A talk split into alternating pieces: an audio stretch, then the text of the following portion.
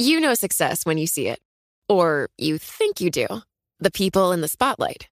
But what about those small business masterminds who succeed at making their money work harder? They do that by having a business bank account with QuickBooks Money, which now earns 5% annual percentage yield.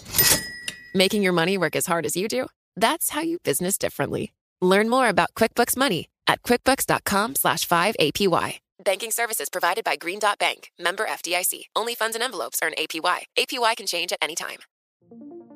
What could you do if your data was working for you and not against you? With Bloomberg delivering enterprise data directly to your systems, you get easy access to the details you want, optimized for higher level analysis, and financial data experts committed to helping you maximize your every move.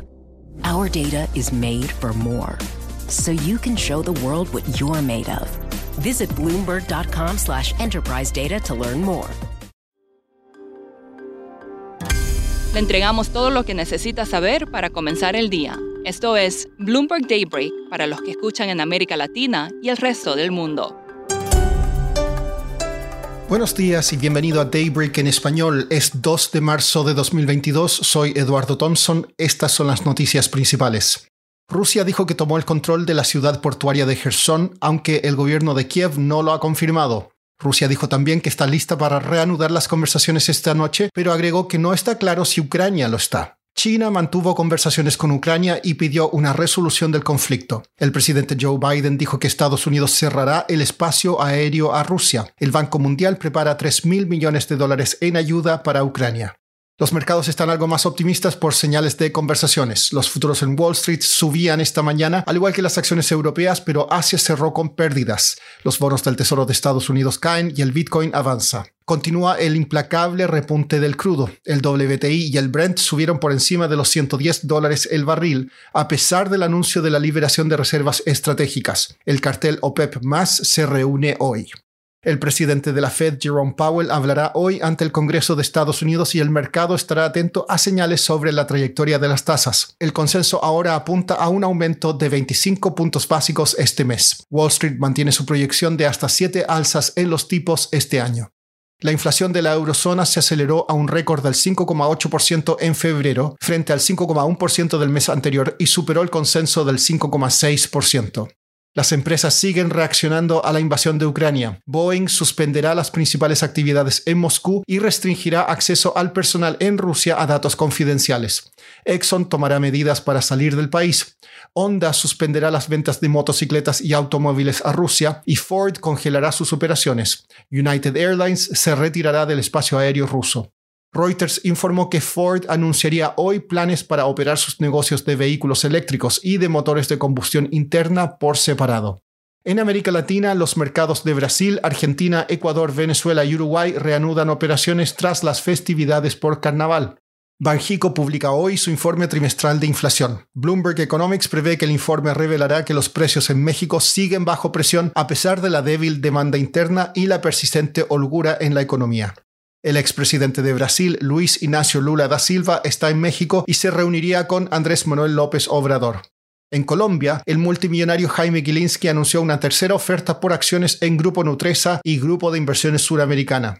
Y Argentina tiene un acuerdo con el Fondo Monetario Internacional. Al menos eso es lo que dijo el presidente Alberto Fernández, aunque el FMI no está tan seguro. Patrick Gillespie de la oficina de Bloomberg News en Buenos Aires nos cuenta más.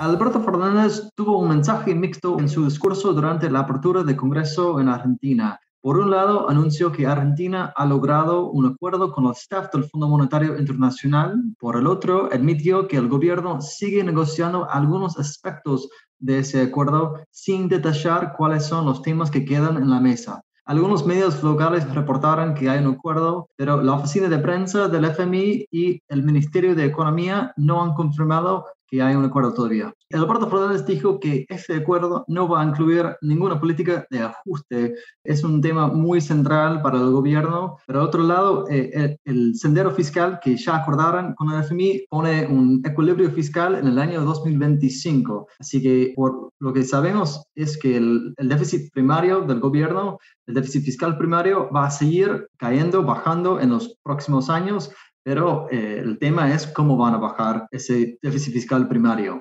Patrick, ¿cuál es el próximo paso en estas negociaciones? El gobierno de Fernández va a enviar el acuerdo a nivel staff al Congreso argentino para que sea votado. Ahí no está claro si tiene el apoyo suficiente porque algunos líderes dentro de la propia coalición de Fernández, que es muy amplia, ya declararon que no coinciden con la estrategia de negociación del gobierno. Después del voto en Congreso, el board del FMI va a votar sobre el acuerdo y ahí también hay una interna. Estados Unidos, Japón, Canadá y entre otros países han expresado su preocupación en las últimas semanas sobre la sostenibilidad de la deuda argentina en este acuerdo. Así que falta unos pasos muy importantes y algunos otros técnicos.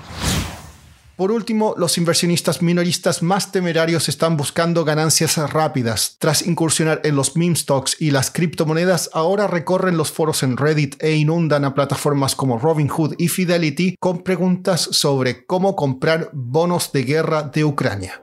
Eso es todo por hoy. Soy Eduardo Thompson. Gracias por escucharnos. Para conocer todas las noticias que necesita para comenzar el día, revise Daybreak en español en la app Bloomberg Professional. También puede personalizar Daybreak para recibir las noticias que desee. Eso es todo por hoy.